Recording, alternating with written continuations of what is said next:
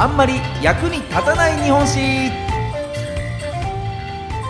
この番組は歴史大好き芸人僕シロップ純平が歴史上の人物や出来事の中で多分テストにも出ない知っていても誰も得しないそんなエピソードをお話しする歴史バラエティ番組です。さあ今週ご紹介するのはこちらの人物。大谷義継さあ大谷義継といえば戦国時代に豊臣秀吉に仕えた武将でこう戦の指揮ですとかね槍働きといった派手なポジションではなく交渉ですとか後方支援といったこう地味な役割ながら頭の良さと世の中の流れを見極める先見性があった人物で秀吉から100万の軍勢を与えて指揮をさせてみたいというふうに言われるほどに評価されていた人物なんですよね。まあ、大谷といえばね、現代であれば大谷翔平選手が、まあ、すごい大谷として有名ですけれども、戦国時代にもすごい大谷がいたんだよということで、どんな人物だったのか紐解いてまいりましょう。早速参ります。役立たずポイント、一つ目はこちら。石田三成のライバルであり、親友であり、恋人だったかもしれない男。さあ、この大谷義継、この方の人生を語る上で外せないのが石田三成との友情なんですよね。以前も石田三成に関するね、えー、ことをお話しした回がありましたけども、そこでもね、ちょっと出てきたお話ではあるんですが、まあ、この石田三成と大谷義継というのは、ほぼ同期入社のような、えー、そんな感じで、若い頃から結構この二人は切磋琢磨しながら、秀吉政権を支えて、こう着実に出世していったんですよね。で、この大谷義継といえば、皆さんもイメージあるかもしれませんが、ドラマですとか映画などでも、こう目だけを出した、もう白い頭巾とこうマスクのようなもので、えー、顔を覆っている姿で描かれることが多いんですが、これ不幸にも若くして皮膚病を患ってしまって顔を隠すような形で生活していたというふうに言われてるんですけれども、そんなある時、秀吉主催のお茶会が開かれたんですよね。で、このお茶会では、こう秀吉が自ら立てたお茶をみんなで回し飲みしていくという会なんですが、こう義継が飲む番になってマスクを外しますよね。そうすると、義継の病気でただれた顔から、海がぽちゃんとお茶碗に落ちてしまったということがあったんです。で、さすがに周りはね、うわーってなりまして、こう自分の場になってもお茶を飲んだふりをした、美味しかったですっていうことで、次に回す、みたいなね、えー、対応したりですとか、もうあの、あ、ちょっと僕あの、お腹いっぱいなんで、はい、今日は大丈夫です、みたいな、断ったりなんかしてですね、やり過ごすというような感じだったんですが、それを見た石田三成が、あ、ちょっと喉乾いてるんで早く回してくれませんと。まあ、じゃあいいっすか？先もらっていいっすか？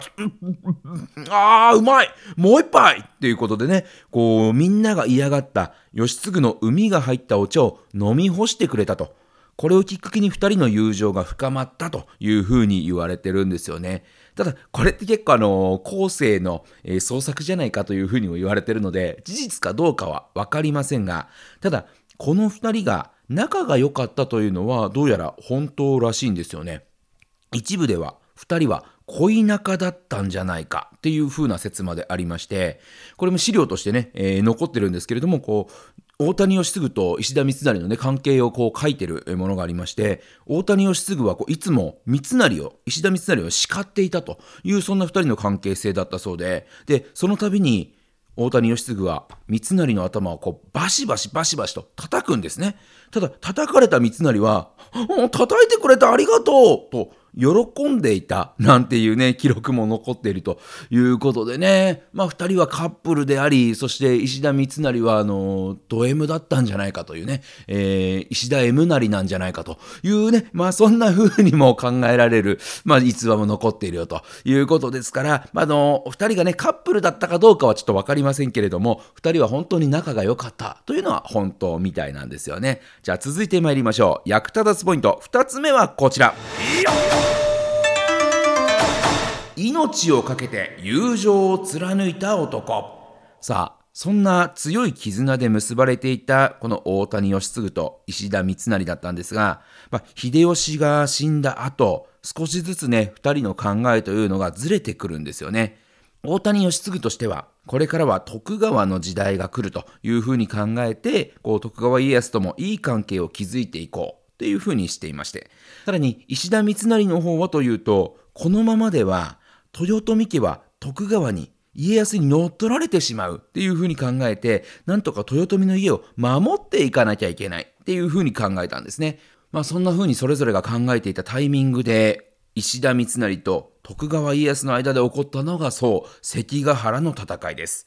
この関ヶ原の戦いが起こる直前のお話、今後は家康についていった方がいいなっていうふうに決めていた大谷義継だったんですけれども、石田三成から、ちょっと実は、俺あの、家康を撃とうと思うんだよねっていうカミングアウトをされてしまうんですね。ただ世の中の情勢としてはもう圧倒的にね、えー、徳川家康がこう力をつけてきていて、これは勝ち目がないだろうという風な、そんな状況だったんですけれども、ただ石田三成はそれでも戦うと言ってますから、大谷義継、友人として三成にこのように言うわけですね。もう絶対勝ち目ないって。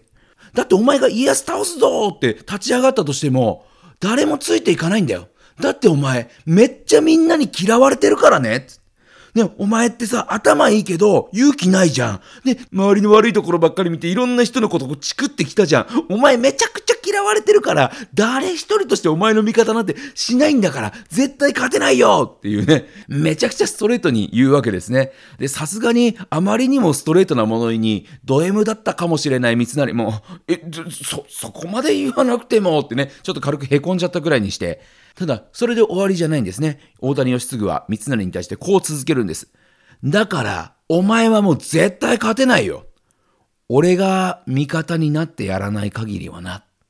なんていう風に言って、そんだけ言っといても負け戦だって分かっていながら、三成の側についてあげたんですね。これがやっぱり友情だというふうに言われてますし、こうなったきっかけというのもあのお茶の一件があったからじゃないか、なんていうふうにも言われてますね。ただ友のためにね、命を投げ出したっていうことではないんです。やっぱり義継非常に頭のいい人間ですから、もう義継の頭脳でもういろんな武将を取り込んでいって、絶対に勝てないだろうと言われていた戦から、どちらかというと戦が始まる前前の段階では、三成側の西軍が優勢なんじゃないかっていうところまで持っていくことに成功したんですね。まあ、後世のお話ですけれども、外国から来た専門家がね、こう、関ヶ原の戦いのこの配置図のようなものを見て、あ、これは圧倒的に西軍が勝ったんですよね、っていうふうに言ってしまうぐらいに、そこまで義継がもういろんなところに手を回して、えー、かなり強い軍を築いていたということだったんですけれども、えー、残念ながら皆さんもご存知のように、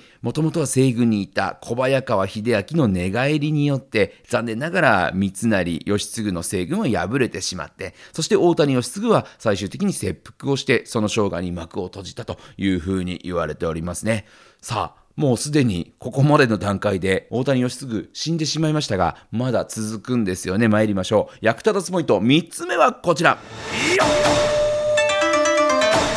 義継の首を守った男たち。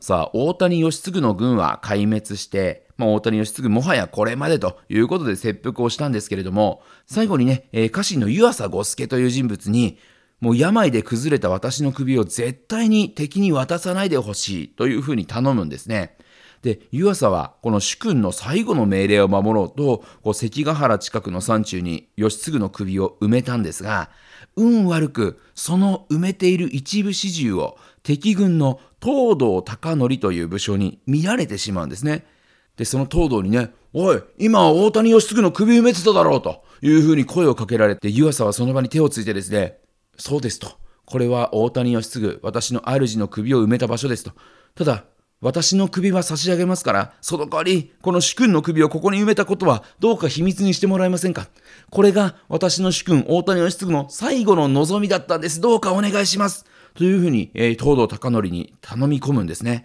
ただ、東堂からすれば、こう家臣である湯浅の首よりも有力武将である大谷義継の首の方が価値があるものですから本来であればこの大谷義継の首を持って帰りたいんですただこの湯浅の忠義心に感動した東堂隆則は愛分かったと。ね、えー、お前のその忠義心、しっかりと私が受け継ごうということで、望み通り、湯浅の首だけを討ち取って、えー、家康に報告をしたというふうに言われてるんですね。で、家康は、まあ、大谷義継の側近であるね、湯浅の首を取ってきた東堂隆則の手柄を褒めて、ああ、お前よくやったなと、すごいじゃないかって言いつつも、あれ？と、こいつ側近だったやつだよね？と。こんだけの側近だったら、大谷義次の首のありかっていうのを絶対知ってたんじゃない？なんか聞いてないの？っていうふうに、こう問いただすわけですね。ただ東堂は、それだけは武士の約束でございますと。家康様にもお話しするわけには参りません。どうしてもとおっしゃるなら、私が腹を切りますので、それに免じて大谷義次の首のありかだけは忘れてもらえませんか？っていうふうに家康に懇願お願いするんですね。すごいですよね。この敵のプライド、尊厳を守るために自分の腹を切ると言った男ですから非常にかっこいいなと思うんですが、その姿勢に家康も感心しまして、分かったと、大谷義次の首のことは忘れよう。そして、それだけのあっぱれな振る舞いをしたお前にもということで、えー、東堂に自分の槍と刀を褒美として与えたというふうに言われてるんですね。ですからこの大谷義次の首を守るために家臣はもちろんのこと敵までもがですね何とかしてあげようっていう気になったというところで守られたのが大谷義次の首だったんですね。で結果この大谷義次の首は見つからないままだったんですが今現在関ヶ原の古戦場近くにね大谷義次の墓が建てられていてでこの墓を建てたのが